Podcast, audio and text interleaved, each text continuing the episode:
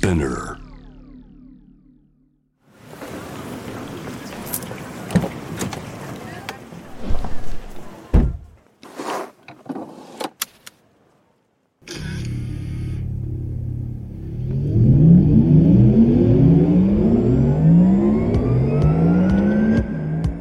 人生の中で絶対に叶えたい夢のリスト Bucket List ポルシェの創始者セリー・ポルシェから脈々引き継がれる夢を追い現実にする勇気。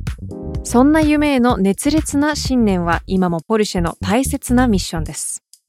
Driven by Dreams 夢を追いかけることで道を切り開き続ける方を様々な業界からお迎えしこれまでに叶えてきた夢の数々そしてこれから叶えていきたい目標や夢について伺っていきます。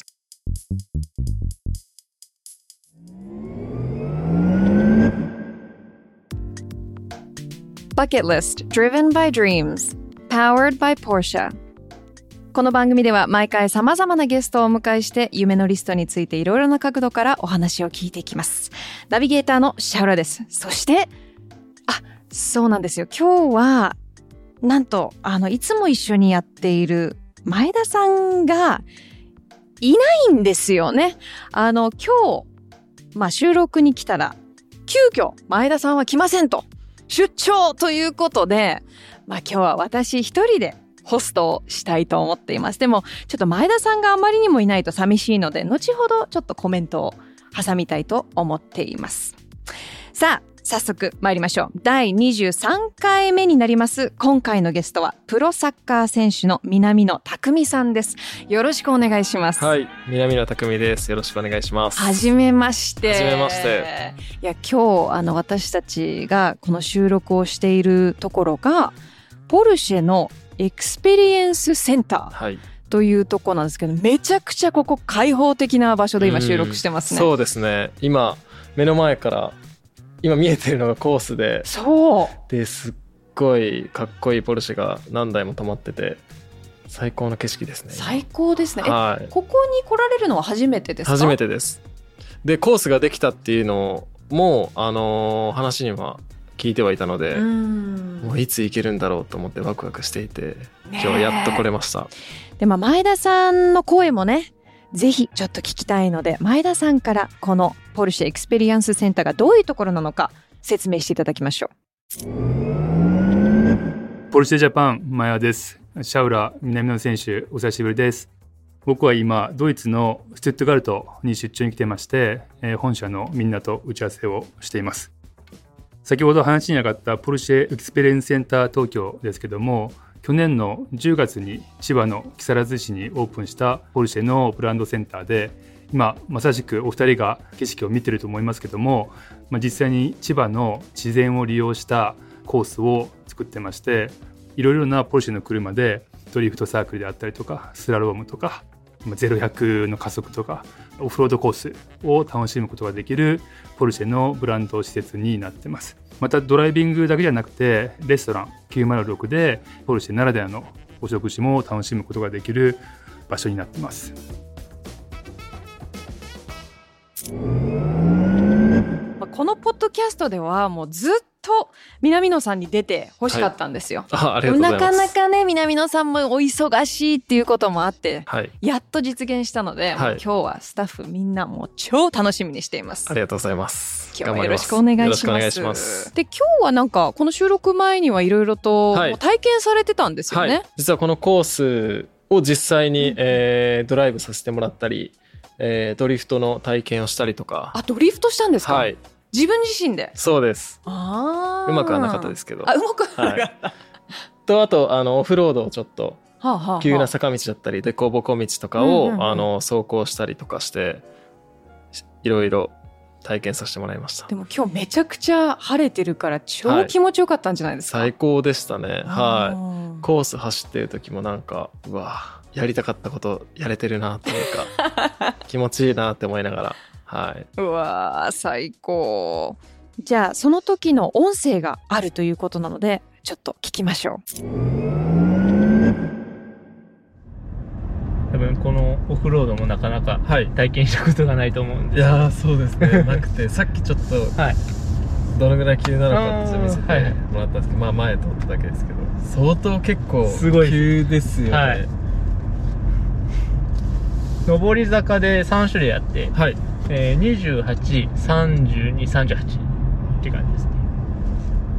ななかなか多分そんな道ないと思うんですけどね。そうですよ、ね、日本の道だと。はいなんか数字だけ聞くとあまりピンとこないかもしれないそうですよね実際多分今から乗ってみると相当そうなんですよ。急なんだろうなっていうのはスキー場だと、あの、上級者コースとか、あーそんな感じですよね。ここがだいたい20度弱ぐらいだったかな。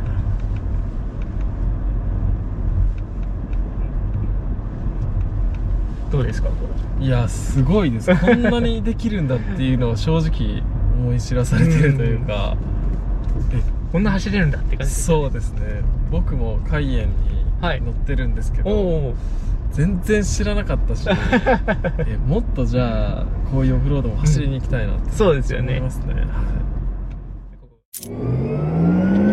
で南野さんは、まあ、このポルシェのドライビングアスリートはい。という形で、はまあ、コラボレーションされてるんですよね、そうです。はいドライビングアスリートってどういうことなんですか？一緒にこうなんか夢に向かって進んでいくところっていうのをポルシェさんと共に歩んでいければいいなっていうことで、うん。はい。そういうお話をいただいて。うん、だからまあ一緒に共に夢に向かっていくっはいていうはい。リレーションシップってことですよね。はい。めちゃくちゃかっこいいじゃないですか。ありがとうございます。どうですか？ポルシェさんとコラボをして。やっぱ子供の頃からぱりそう車っていうのは好きだったので、うん。えーいつかは乗ってみたいっていう憧れの車、うんうん。ブランドでしたし、まあ、今こうしてね一緒にパートナーとして、えーお仕事させていただいたりできているっていうことにすごく幸せを感じています。結構運転はじゃあされるってことですよね？はい毎日運転はしてます。お毎日。はい。えどんなドライバーなんですか？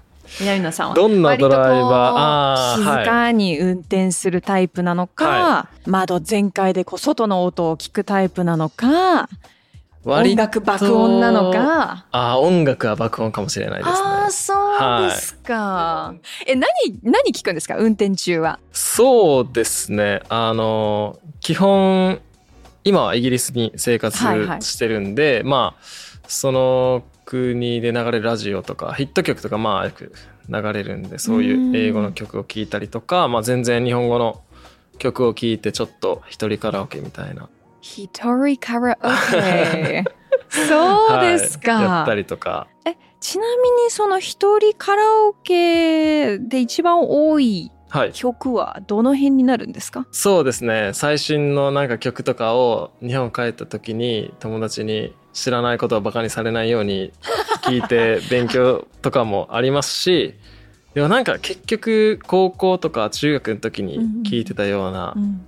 曲がなんか歌いやすかったりするんで、なんやろ？うなんか今パッと思い浮かばへんの。何何聞いてました？高校の時とか。そのなんて言うんだろう？懐かしの一曲というか、スキマスイッチさんの奏でとか、はい、はい。はい。よく歌うし、なんか聞くなっていうのはありますね。めちゃくちゃ聞きたいですよね いや、全然うまくはないんですけど。はい。いやでもなんかお話ししてるとこう割とこうリザーブドというか、はいちょっとおとなしい感じがするんですけど、はい車の中でカラオケ歌ってる時はもうめちゃ一人でぶち上がってるってことですよね。そうかもしれないですね。はい。だからあんま見られたくないところかもしれないです。それは。ああなるほど。早速、はいあの南野さんの、まあ、バックグラウンドについても聞いていきたいと思うんですけど、ちなみにそのもともと、まあ、今では、まあ、プロサッカー選手海外で活躍して、まあ、今もねいろいろと話題になってますけどもともとはサッカーとの出会いっていうのはどういう出会いだったんですか？そうですね。兄がいるんですけど、3つ上の。まあその兄がもともとサッカーを始めていて、だから、きっかけってなるとすごく、まあ物心ついた時からうん。気づいたら、一緒にボールを蹴っていたっていうのが、ああ、僕の、なんだろう、サッカー始めた時の記憶というか、うんうん。でまあその後あのそういうサッカーチームとかに所属したりとかはしたんですけど、まあ、始めたきっかけはまあそうですね兄の影響で、はい始めました。で初めて、まあ、プロになろうでも小さい時から思ってました？思ってましたね。ええはい。その瞬間って覚えてます？なんかいやこれこれ一本でいこうみたいな。そうですね。あの小学校6年生ぐらいまではうん。割と、なんだろう漠然となんとなくプロになりたいなっていうふうに思ってたんですけど中学校に入った時に明確になんだろうこの、まあ、サッカーで生きていきたいって思ったし、えープロになってその世界で一番になりたいっていうふうに思いました。あーでもなんかこう小学生とか中学生でやっぱサッカー選手になりたいっていう人はたくさんいると思うんですよはい、でも本当になれるのはほんの一部じゃないですか、うんそうですねでもその中でも自分は絶対になれると思ってました？そうですね。はい。そこに対しての、なんだろう。そういう根拠のない自信みたいなのって大事だったりするじゃないですか。うんそういうのは常に持ち続けてましたねう。んはどこから来ると思います？その根拠のない自信っていうのは。い。なんだろう。いや、わかんないですね。うんなんか、でも、成功するためだったりとか、チャンスをつかむには、なんか必要なことなのかなとは思うんで、うん今でも自分はそういう、まあ、根拠のない自信っていうのは常に持ち続けてはいます。うんえじゃあもうその若い年齢から結構じゃあ練習とかはやっぱり周りの人よりもうん、練習してるっていう感覚とかはありました？ありましたね。うん。それに、父もすごく熱心に、あそうなんですか。サッカーの、まあ、送り迎えだったりとか、うんうん。あの、その、自主トレとかに付き合ってくれてたりしてたんですけど、うん。いやー、周りの友達が遊んでる中、俺は兄貴と一緒に練習してたなとか今思うと。あーそっか、はでも今振り返ってみるとどうです？その時のやっぱりねみんなが遊んでる中自分が頑張ってたからこそこう結果に残ってるっていうのは感じてます、そうですね。うん。それはやっぱり、それがあったからこそ、今の自分があるんだろうなとは思いますし、うん。まあでも、もうちょっと遊んでてもよかったかなと思いますけそうどね。なんですか。えー、いやでもなんかこうちょっとずつ多分小さなステップを踏んでいくわけじゃないですか、はい。プロを目指してる時って。その中でおこれいけるかもっていう瞬間とかって覚えてます、明確に。そうですね。まあこの出来事があったからっていうのはないんですけど、でもなんとなく中学に入った時に、そのプロサッカーチームの、地元大阪のプロサッカーチームの下部組織、セレッソ大阪っていうところのジュニアユースチームに所属し始めたんですけど、はい。その時に僕たちのグラウンドの隣でプロの選手たちが練習をしてたんですね。はいはいはい。でそれですごく身近にプロの選手たちをこう感じることができたし、うん。こうプロの選手たちの練習とかを身近で見ることでなんかなんとなくこう自分がそこでプレーしてることをイメージできたしあなんかだからセレッソに入ってからなんかだんだんこうプロを現実的にこう自分がそこでプレーしてることをイメージしていけたといーうか、ん。はい、ここで、えーいつかは自分もプレーするんだろうな。うんうん。し絶対にしてやるっていう気持ちではいましたね。なんかあのイメージトレーニングってすごく大切だっていうはい、アスリートの方多いと思うんですけどやっぱりこう結構明確なところまで想像するんですか？そうですね。なんかユニフォームを着てみたいな、うん。そこまで結構イメージしてました？やっぱりはい。そういうのはあのーしますね、うん。もう子供の頃から僕はヨーロッパでプレーをしたいって思ってたので自分がどこのチームのユニフォームを着て、どのスタジアムでどうやってゴールして観客の声を聞いているみたいな、うん。なんかそういうことをすごくイメージして自主トレとかしてたよなって今でもすごく思うし、うん。なんかそういうことがあったからこそ今の自分につながっている部分もあるんだろうなとはすごく思いますね。うん。はい。でまあ実際に19歳でまあ海外に暮らし始めることになったんですよね、はい、そうです。うん、その時はどういう？そうですね。まあやっぱり自分の夢というか、うん。夢だったものが目標になって、それに向けて踏み出す一歩だったんですよ。うん。なんか自分のサッカー人生の中で一番大きいターニングポイントではあったんで、これから自分の本当実力だけでその夢をつかみに行くんだっていうなんかワクワクした気持ちと、でもやっぱり不安ももちろん。ありましたし、一人でやっていけるのかなとか、言葉も全然できひんのに、どうやって大丈夫かなみたいな。うんうん。なんかその両方の気持ちを考えながら飛行機に乗ってたなみたいなのは思い出します、ね、うん、でその時はオーストリアはい。だったんですよね。19歳でオーストリアに、はい。まあ、到着してどうでした？実際そこで生活を始めるってなると本当おっしゃってたように、はい言葉の壁、うんカルチャーの壁っていうのもあると思うんですけどいやホームシックになりましたね最初は。やっぱりね。はい。そうですよね。で言葉が喋れなくて、うん。チームメイトとコミュニケーションを取れなかったっていうのはすごく苦しくて、うん。えー当時19歳の1月年越してすぐに行ったんですよね、うんで僕の誕生日が1月16日で、はい。でその年の1月13日が成人式だったんですよ。ああはい。で、はい。向こうについて自分が全く知らないうちにサッカーをやってる時に SNS 見たらみんな成人式とか ワイワイしてね。やっててワイワイしてて。家族と友達と写真も載ってるし。そうっすね。だからその時にうわ寂しいなってめっちゃ思ったなっていうのは、二十歳の誕生日を一人でホテルで過ごしたなっていうのもまあ今となってはいい思い出ですけどなんか逆に思い出に残る残ったなというかそんな感じですけど、うん。まあまあ最初はそんな時期もありました。うん。でもやっぱりこうそのホームシックになるっていうのも一つの壁だと思うんですけどそのチームメイトとコミュニケーションが取れないとまあいろいろ問題が起きるわけじゃないですか。そこはじゃあ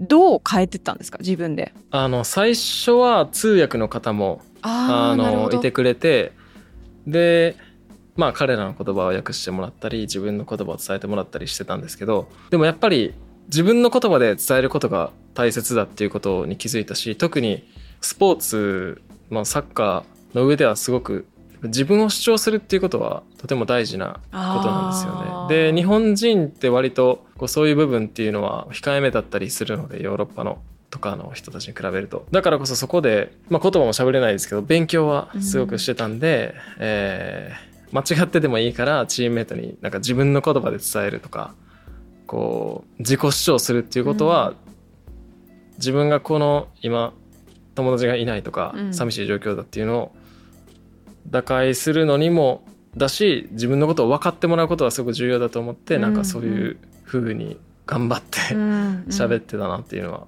すごく、その自己主張って本当に全く違うと思うんですよ。文化的に、日本とそのはい。アメリカとかヨーロッパって、そうですね。こう驚いたことってありました？なんかすごいなこの人こんなになんか自分のことガツガツ言ってるみたいな。めっちゃありますね。もうマジで。お前ミスったのになんでそんなミスってないみたいな顔すんねんみたいなとか。ありますよあねマジでそれは。日本人だと。ミスってるのにミスってない。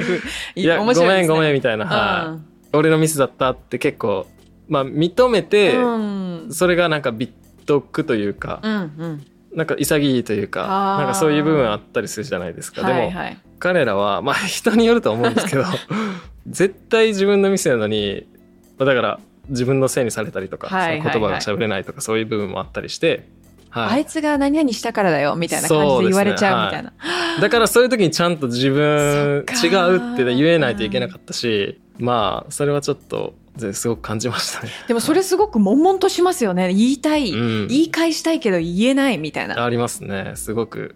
最初はだから本当そうでした。だからそういうストレスもありました。ね、うん、じゃあそこでコツコツやっぱ言葉の勉強も始めたってことですよね。はい。オーストリアはドイツ語だったんですけど、はいはい。ドイツ語の家庭教師。あつけて、はい、で週3回ぐらい。1回90分ぐらいで。3年間続けましたね、うんうんでまあ割とまあ喋れるようには、うんうん、そのなんか最初こうがっつりこうはい。言えた瞬間って覚えてます？言い返せた時。えー、何だったっけな？なんか「いやこいつがあれだよ。違うよ。お前が悪いんだよ」みたいな。言えた瞬間とか。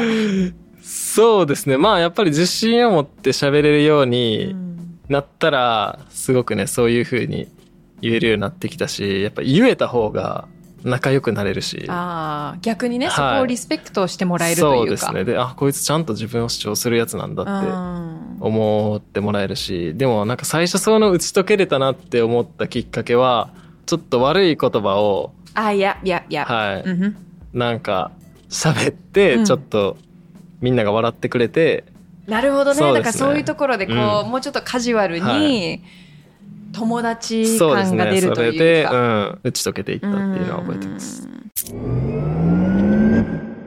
言葉の壁カルチャーの壁以外にその選手としての壁っていうのは感じた時ってありました？そうですね。うーん。まあもちろん、えっと、その国によってその国のサッカーのスタイルとかっていうのはあったりするんで、えー特に日本からオーストリアに行った時よりも、オーストリアからイギリスの今所属しているチームうにん。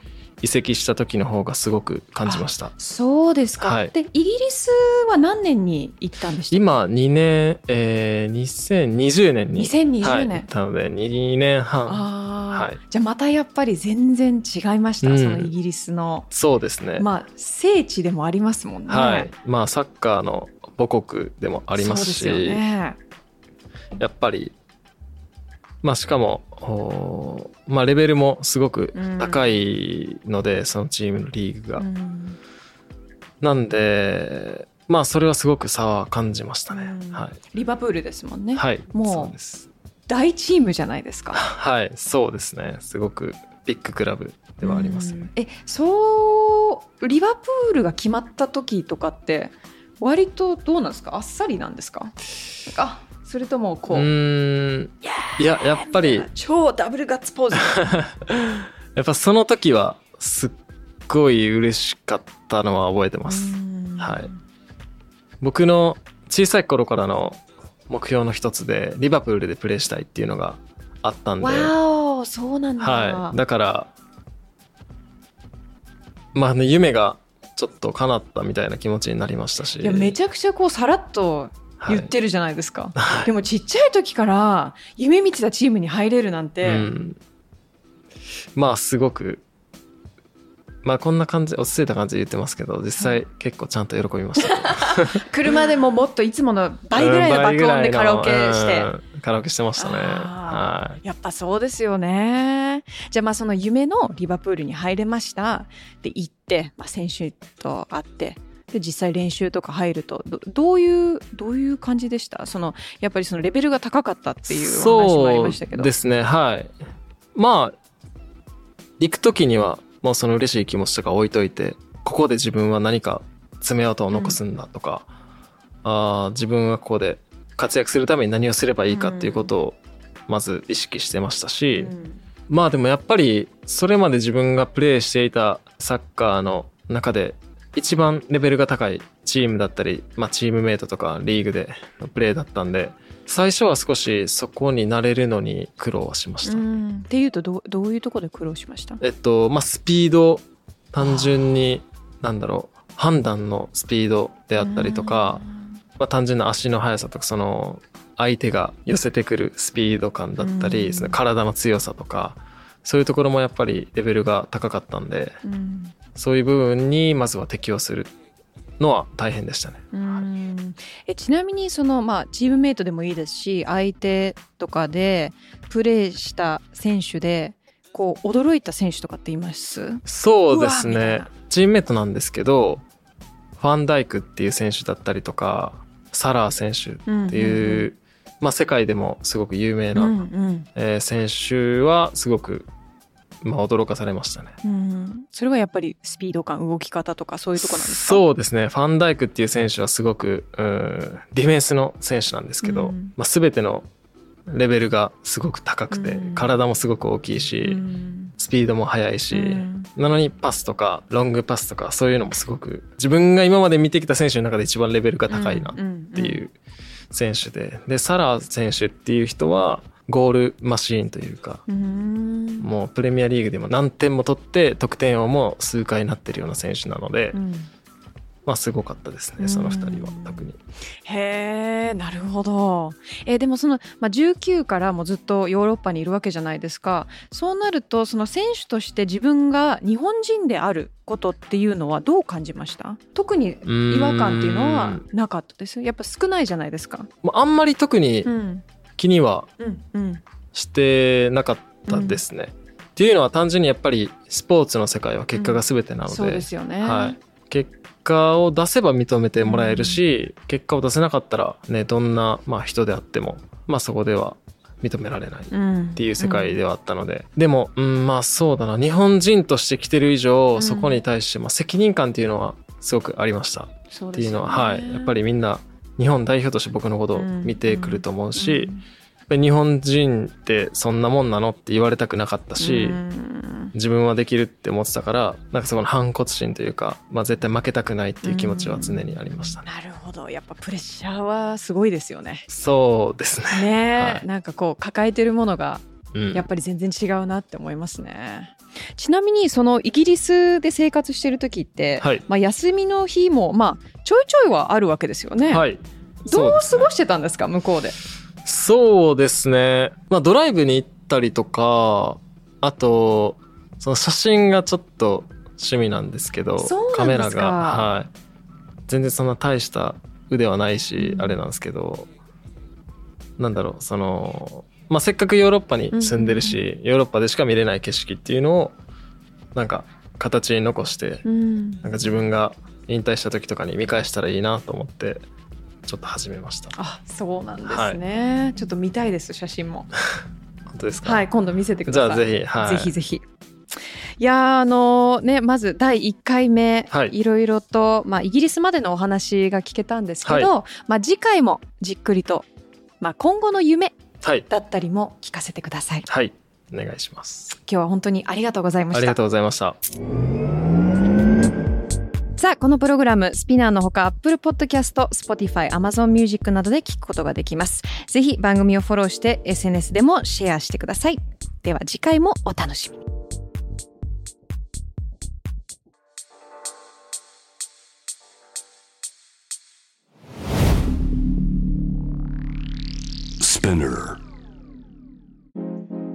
世界で今起きていることをおよそ4分でチェックしましょう。ケリーアンです。